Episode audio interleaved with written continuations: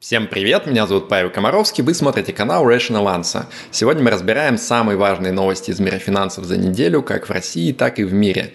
Набиулина хочет компенсировать страдания российских инвесторов за счет недружественных нерезидентов, Минфин предлагает разморозить пенсионные накопления россиян, Bloomberg пугает глубоким падением экономики РФ, а Binance ловко придумал, как избавиться от стейблкоина конкурента USDC. Поехали! Rational answer.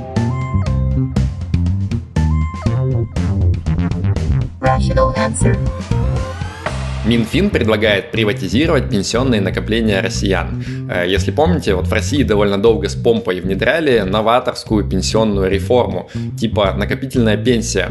Подтекст был такой, что вот раньше вы, дескать, надеялись на государство, что оно вам на старости лет будет помогать, но не нужно. Нужно всю жизнь откладывать э, пенсионные накопления в специальную кубышку на личном счете в пенсионном фонде и потом на старости лет на эти деньги кайфовать. Но что-то пошло не так, и в 2014 году э, вот эту всю тему заморозили временно на один год. И министр финансов тогда вот простодушно признался, что типа никто не собирается эти деньги возвращать, эти деньги были потрачены на Крым. Э, ну и как это в России бывает, э, временная тема на один год э, обернулась в заморозку до сих пор. То есть вот уже прошло 9 лет, а никаких пенсионных накоплений в России не происходит. Ну и сейчас нам объявляют о переходе к финальной части этого марлезонского балета. То есть вопреки красивым заголовкам в прессе, что вот типа Минфин размораживает накопительную пенсию, ни о какой разморозке, конечно же, речи не идет. То есть все вот эти отчисления, которые за 9 лет проедали на Крым, никто вам компенсировать не будет. Они ушли безвозвратно. А по сути, что собираются предложить? жить, судя по всему, просто передадут э, то, что успело накопиться за недолгое время функционирования накопительной пенсионной системы, просто разрешать людям самим распоряжаться этими деньгами, решать, куда их инвестировать. Что, с одной стороны, конечно, хорошо, потому что я вот лично лучше придумаю, что с этими деньгами делать, чем Пенсионный фонд России. Но, с другой стороны, вот этот итог как-то немножко похож на позицию, как в том анекдоте, ну не шмаглая. А дальше вот я вам возвращаю, что было, крутитесь как хотите на старости лет. То есть, по сути, окончательно и официально, судя по всему, решили признать э, ту самую пенсионную реформу несостоятельной и будем выживать дальше как можем. Такие дела. Rational answer. Эльвира Набиулина предложила создать фонд компенсации для российских инвесторов, пострадавших от санкционной заморозки активов. А, как вы помните, после февраля 2022 года все вот эти вот э, мостики через иностранные депозитарии, там Евроклир, Клирстрим, э, через которые российские инвесторы владели зарубежными активами, они все благополучно схлопнулись и заблокировались. Так что сейчас примерно 5 миллионов российских инвесторов имеют определенные проблемы с доступом к своим зарубежным инвестициям. А, так вот, идея Центробанка здесь в том, чтобы совместно с СВ, агентством по страхованию вкладов, э, собрать в кучку симметрично замороженные уже российские активы э, недружественных нерезидентов и их куда-нибудь доходно инвестировать. А вот этот доход направлять на компенсацию тем российским инвесторам, кто испытывает особенно сильную душевную боль от того, что у них что-то там супостаты недружественные заморозили. Э, при этом право собственности на активы у недружественных нерезидентов никто забирать пока, по крайней мере, не хочет. То есть вот речь о компенсации не идет, речь просто про то, чтобы э, доходы только изымать и отдавать их российским инвесторам. А, при этом напомню, что раньше такой трюк уже, по сути, провернул сам Евроклир. То есть они отчитались, что за первое полугодие 2022 года они типа случайно заработали себе в карман аж 110 миллионов евро. А, просто потому, что те деньги, которые причитаются россиянам и сейчас заблокированы, они куда-то вкладывали с прибылью для себя. В общем, я предлагаю новый экономический термин ввести, так называемый голландский инвестиционный штурвал, когда две страны заблокировали активы друг у друга, а потом их инвестируют и себе в карман спускают полученную прибыль. Дорогие экономисты, пользуйтесь. Я даже пробовал ломать ее на голландский штурвал, но и тут оказался в пролете. Rational answer. Банк России вообще успел за эту неделю выпустить целую кучу разных там заявлений, документов и так далее. Э, я постараюсь кратенько пробежаться по самому основному. Значит, ЦБ запретил неквалифицированным инвесторам увеличивать долю иностранных бумаг недружественных опять стран в своем портфеле. Э, с 1 октября нельзя будет покупать такие бумаги, если их доля станет больше 15% от портфеля. Э, с 1 ноября больше 10%, с 1 декабря больше 5%. Ну а подбой курантов нового 2023 года а, неквалифицированные инвесторы вообще потеряют возможность покупать такие ценные бумаги. В общем, подарков от Санты вы особо не ждите, потому что он вроде как тоже из недружественной страны, но это не точно. Далее, Центробанк заявил, что он подумывает о легализации трансграничных операций в криптовалютах. А, раньше, если вы помните, вот Минфин как раз топил за то, чтобы регулировать как-то там и легализовывать крипту, а ЦБ наоборот говорил, что нужно все запретить и не пущать. И вот сейчас Эльвира Сахибзадовна наконец начала смягчать свою позицию. А, правда, вот про торги криптой внутри России и про деятельность э, валютных криптообменников речи не идет. Криптонам радоваться рано, а, но вот, по крайней мере, хотя бы думают сторону трансграничных переводов. Хотя как это будет работать, не очень понятно, потому что, ну, в крипте же там все видно, кто кому что перечисляет, и особо санкции обходить так не получится. Поэтому пока непонятно, о чем тут речь идет. Далее, Банк России провел инвест-метап с инвест-блогерами, посвященный острым вопросам. А, меня приглашали, я туда не пошел, потому что мои вопросы как-то оказались не в кассу, еще на стадии предварительной засылки их. Но, тем не менее, блогеры раза четыре в ходе этого метапа пытались спросить, а будет ли ЦБ что-то делать с инсайдерскими приколюхами Газпрома, о которых я рассказывал в прошлом выпуске. И представители ЦБ все эти четыре раза как-то вот не смогли ничего внятного про это ответить. А, мощнее всех выступил Евгений Борисович Коган. А, я вам привожу ссылку ниже в описании на конкретное место метапа. Можете посмотреть, как он там жжет глаголом. Далее, ЦБ выпустил официальное разъяснение номер 9 ОР от 5 сентября 2022 года. Значит, оно окончательно, наконец, подтвердило, что э, ограничение президентского указа номер 79 по зачислению валюты на зарубежные счета, оно таки снято. А, раньше уже ЦБ немножко неофициально, скажем так, говорил, что это произошло, но вот никакого юридического документа на эту тему не было, поэтому юристы немного спорили. Я про это тоже писал статью, в описании приведу ссылку. И вот сейчас, наконец, стало точно уже понятно, что рисков нету, что самые жесткие валютные ограничения сняты, можно вздохнуть поспокойней.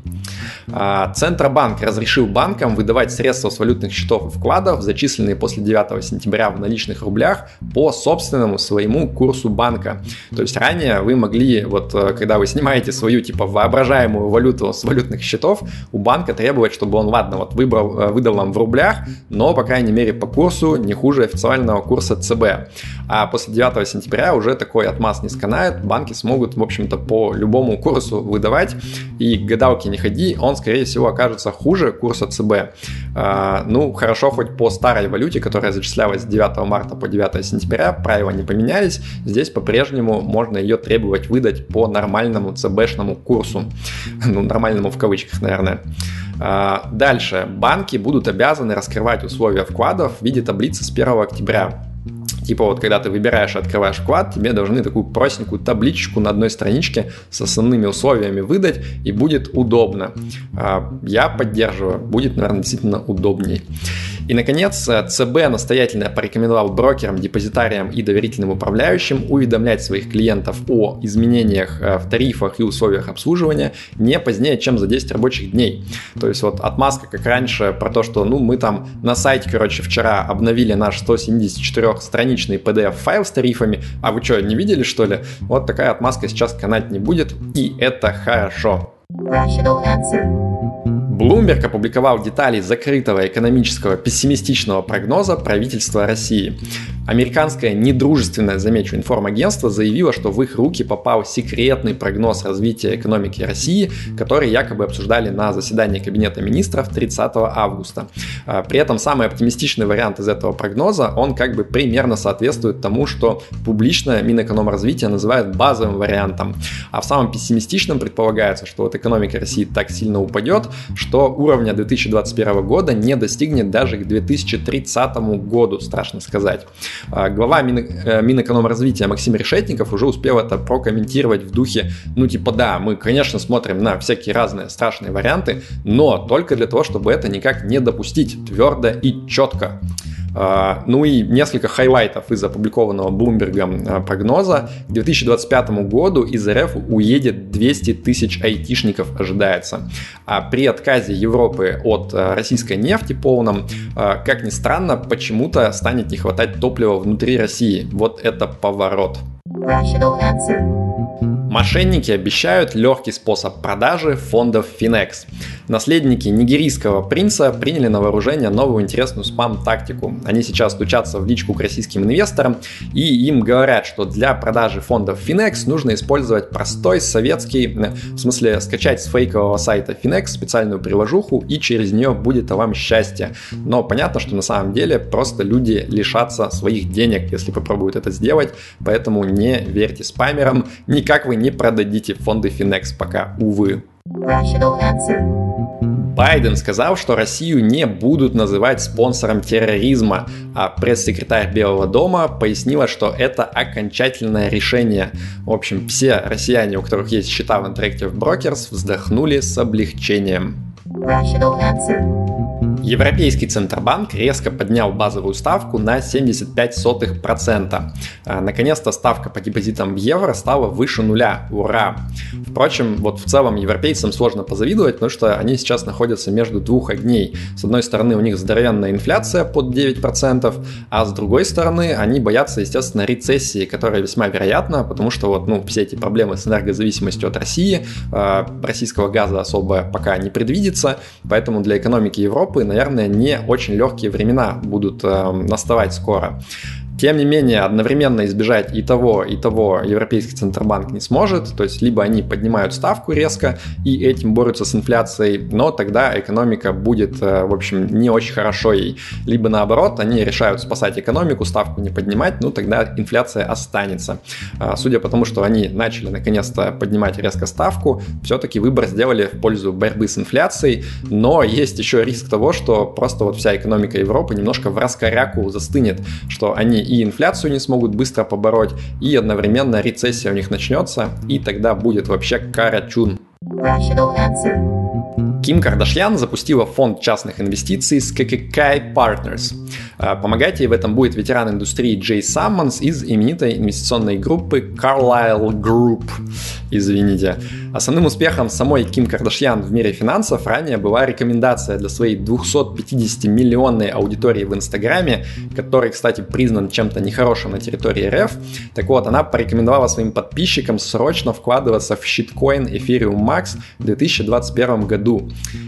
И ведь она угадала, действительно, этот щиткоин сделал иксы, если быть точным, 100x, только не вверх, а вниз, потому что с тех пор он на 99% примерно обесценился. В общем, будем надеяться, что успехи Ким на ниве частного инвестирования в private equity будут чуть более хороши, чем на ниве выдачи торговых сигналов по крипте. А, пользуясь случаем, хочу напомнить, что не слушайте никакие торговые сигналы по крипте, особенно в Инстаграме. Да и не по крипте, в общем-то, тоже. Криптобиржа Binance будет конвертировать стейблкоины USDC своих клиентов в родной BUSD, то есть Binance USD. Одна из крупнейших криптобирж Binance объявила о скором делистинге целого ряда стейблкоинов USDC, USDP и TUSD. Из них, конечно же, самый крупный это USDC от Circle, у меня тоже в нем немного денег есть. А, по сути, компания сказала, что все эти стейблкоины можно считать плюс-минус надежным эквивалентом 1 доллара, а, поэтому нет смысла в рамках одной биржи торговать разные валютные пары с этими стейблами. Достаточно одной, какой бы вы думали, конечно же, против Binance USD, против собственного их их BUSD стейблкоина. А, к примеру, то есть раньше вот вы отдельно могли увидеть на Binance, как, ну точнее еще пока можете увидеть, как биткоин торгуется против BUSD, против USDC, против USDP и так далее. А сейчас будет одна валютная пара против Binance USD, и это для ликвидности как бы лучше будет единый стакан. А, в общем-то, здесь спорить не с чем. А, при этом пользователи по-прежнему смогут заводить вот эти вот забаненные в кавычках стейблкоины на Binance и выводить тоже смогут смогут. И все это будет сразу автоматически как бы один к одному обмениваться на BUSD. А, я причем послушал разные интервью и понял, что, судя по всему, а, ну, технически там никакого обмена-то внутри на блокчейне не будет. То есть Binance внутри себя по-прежнему будет все эти разные стейблы держать, а, просто вот на морде интерфейса пользователь будет видеть, что это как бы BUSD, а не то, что там на самом деле внутри лежит. Ну, очевидно, что этот шаг направлен на повышение популярности собственного стейбла BUSD Binance, который сейчас, ну, в общем-то, достаточно популярен, но мог бы быть и попопулярнее. При этом интересно, что вот никакого объединения пула ликвидности с тезером, с USDT не происходит. А почему? Ну, явно не потому, что они не хотят отожрать долю рынка у тезера. Естественно, доля рынка тезера очень лакомая. Это самый популярный стейблкоин с довольно большим отрывом пока. Но проблема здесь в другом. Никто не хочет коммититься, то есть поручаться за то, что он будет один к одному тезер менять на другие стейблкоины, потому что к нему есть чуть-чуть побольше претензий в плане надежности. И если вот на экране посмотреть на графики этих разных стейблов, то видно, что один из них какой-то менее стабильный, чем другие два, и это как раз-таки тезер, поэтому никто и не хочет его объединять, э, мешать с другими стейблами. Такие дела. Rational answer. Coinbase официально поддержала иск против санкций в адрес Торнадо Кэш. Криптобиржа заявила, что они из своих денег профинансируют этот самый иск против Минфина США, а иск этот уже подали 6 человек, трое из которых заявили, что они сами использовали Tornado Cash для совершенно легитимных целей, в том числе для пожертвований анонимных в адрес Украины. И вот истцы хотят доказать, что Минфин США, в общем-то, право и не имел вносить смарт-контракт Tornado Cash в санкционный SDN список, потому что смарт-контракт это вот и не физлицо, и не юрлицо, а вообще какая-то непонятная зверушка, э, которая к тому же имеет множество легальных способов использования, и вот э, будет сидеть выяснять, так это или не так. Тем временем напоминаю, что Алексей Перцев, э, разработчик, один из, собственно, смарт-контракта Торнадо Кэш, он продолжает сидеть в нидерландском СИЗО, и ему даже пока не предъявили обвинения. В общем, будем ждать, чем там все закончится. Надеемся, что если он действительно абсолютно чист и только замешан, скажем так, в э, программировании open source кода, то предъявить-то ему ничего не смогут и в итоге выпустят. Будем смотреть. На этом на сегодня все. Надеюсь, что вам было интересно. Подписывайтесь на мой YouTube канал, подписывайтесь на Telegram канал по ссылке в закрепленном комментарии, потому что там самое интересное это на самом деле и происходит. Да пребудет с вами разум. Пока.